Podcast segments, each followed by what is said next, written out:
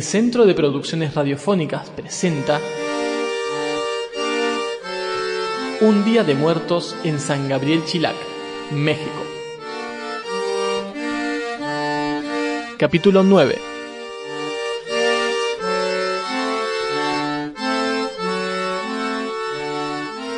Y ustedes se transforman en calaveras y eso tampoco. Porque ah, mi hermana se va a vivir mucho tiempo a Córdoba y sus niñas cuando llegaban traían dulces de calaveras. Le digo, no, no me pongan eso. Mi mamá también decía, no, no vamos a, a adorar a una calavera, ni tampoco vamos a estar. Viene una calavera, ¿cómo vamos a quedar? No, esos son dulces, pero... Y ya, nadie metió más. A la calavera, la que uno ve, la calaca, la... La calaca, la calaca. Esa- esa y le ponían hasta nombre, tampoco. Eso tampoco. Ajá, ajá. Porque sí es la tradición. No vamos a querer ponerle que una pizza, que un una galleta de fábrica. No, aquí lo que es nat- lo que es lo tradicional del pueblo. Y así estamos este ahora sí manteniendo toda esa cultura y la tradición de que no no debemos de cambiar. Chilac, Chilac, si usted visita al mediodía el panteón, el todas las zonas casi son idénticas porque no meten ya aquí ni calaveritas ni nada de eso.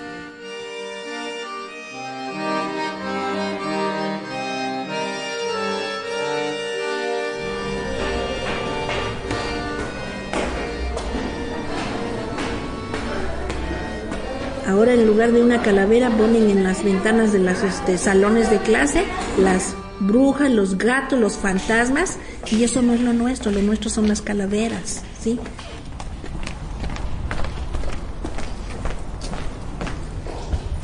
A ver si lo supe poner porque ya no manejo esos aparatos yo ahora. Y se olvida. Ahí está.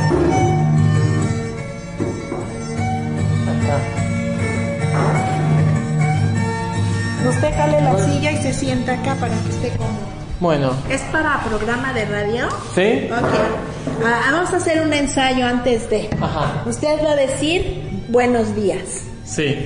Y yo le contesto. Ajá. Y entonces yo voy a decir, eh, voy a preguntarle a usted, me va a entrevistar, pero yo le voy a preguntar.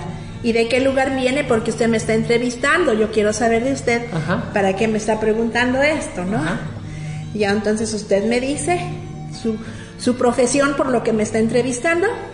Y entonces yo le digo, pues le agradezco mucho esta entrevista porque vamos a dar a conocer a otra cultura, a otra cultura, va a darlo a conocer en México o a- a- en su en su país. Sí, en todos lados. Sí, hay una para mí. ¿Qué esta? Esta quiere que le diga. Porque no todas riman. No todas riman ni deben rimar. Te pido un, un favor, Azul. En la, es- en, la, en la exposición de libros de Día de Muertos está Guadalupe Posada. ¿No me lo quieres traer, por favor, para darle exacto el nombre de quien grabó las calaveritas? Sí. Una servidora, María de Lourdes López, para servirle. Este, esta mañana veo que nos está visitando para hacer una entrevista acerca de qué me quiere preguntar. Acerca del Día de Muertos, sobre la celebración indígena católica del Día de Muertos y en particular sobre las calaveritas. Cómo no, con mucho gusto. Bueno, en México tenemos como mexicanos una costumbre que es desde luego cultura de los pueblos que están alrededor de esta ciudad de Tehuacán. Pero nosotros aquí dentro de los 18 municipios contamos con uno en especial que es San Gabriel Chilac y que hace mucho tiempo Gutiérrez Tipón vino a hacer un documental eh, le estoy hablando como de los años 50, 60. Eh, él hizo este documental para dar a conocer a todo el país de que en verdad México tiene un colorido maravilloso y unas costumbres que han gustado a todos aquellos que nos visitan de otros países.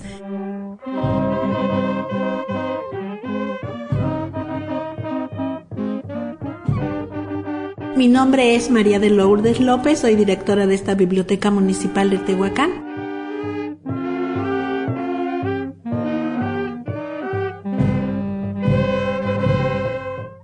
Las calaveras son, es una escritura que rima y que a partir de Guadalupe Posada, que hace los dibujos y hace esta, este texto de calaveritas, desde luego a los hombres ilustres, a personas muy importantes de nuestro país, a artistas, políticos. ¿Cómo se define? Sobre todo debe tener rima, si no pierde sentido. Y debe rimar de acuerdo a lo que la persona es y hace.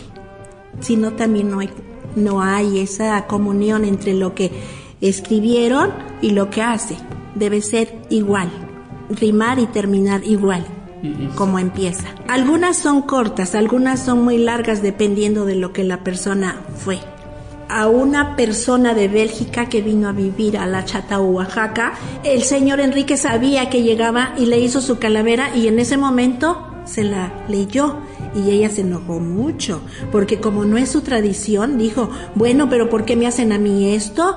Si, si yo soy una persona que me he portado bien con ustedes, es que no es justo que, que hayan escrito esto. A ver, Lulu, ¿por qué, me, ¿por qué permitiste que se me hiciera esto? Tiene como picardía, tiene como para reírse, es para reírse, ¿sí?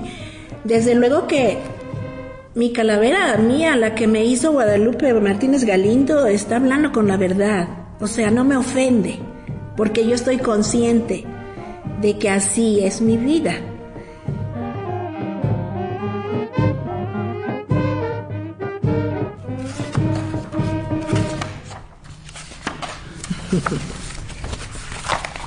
Yo voy a leerle la de la señora María de Lourdes López, que leyéndola me da risa también. Pido disculpas por la risa que me puedo equivocar. Dice, tumultaria velación tuvo Lulú, en funeral se quedó, sin dirección la casa del manantial. Siendo persona querida, en hombros llevaron caja comentando que era activa, no se merecía la baja, mas la calaca en su lista la traía en primer lugar, le veían siguiendo, le venían siguiendo pista de biblioteca a su hogar. Decir que descansa en paz en ella es contradictorio, porque siendo tan capaz que se lleva su escritorio. Hará eventos culturales para que haya animación y a todos los funerales se le harán recepción.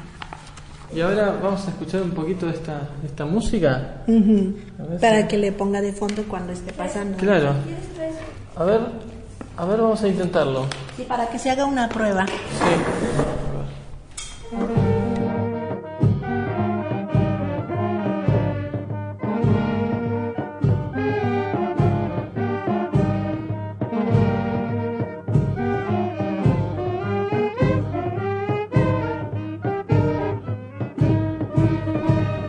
Cuando ya se mezcló, pues ya Guadalupe Posada lo empezó a publicar. Aquí lo tenemos. Esta es la representativa, la original, la Catrina, que él hizo y que si no falta en un altar cuando va a concursar, ¿sí? Ella siempre está presente, la Catrina. Y él fue el que empezó a hacer el boom de las calaveras y pues los escritores no vamos a lo conocemos. Aquí tenemos en Tehuacán a una persona que es de México, Distrito Federal, la escritora Guadalupe Martínez Galindo, quien le da vida en nuestra comunidad y los alrededores a las personas de importancia, como se les dice, políticos, gente de la sociedad, hombres y mujeres ilustres de la comunidad, y le hace sus calaveritas, que es las que ponemos en biblioteca para que se celebre el Día de Muertos.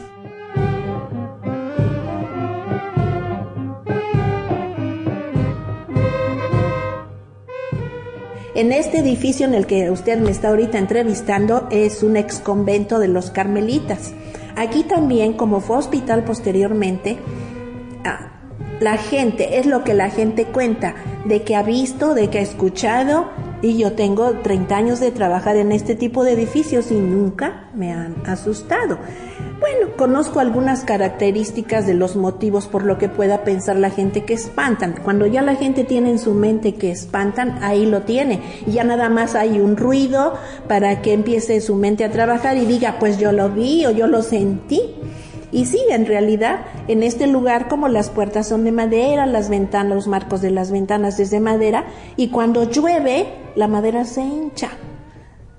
Y con el sol vuelve a tomar su, su espacio y al hacerlo hace ruidos como rechinar, como si azotaran algo o lo que estamos hablando ahorita, a las 2, 3 de la mañana, se escuchan quejidos, eh, se oye que platican personas, no se oye claro, pero el eco queda rebotando en este tipo de paredes que son, los muros son muy anchos.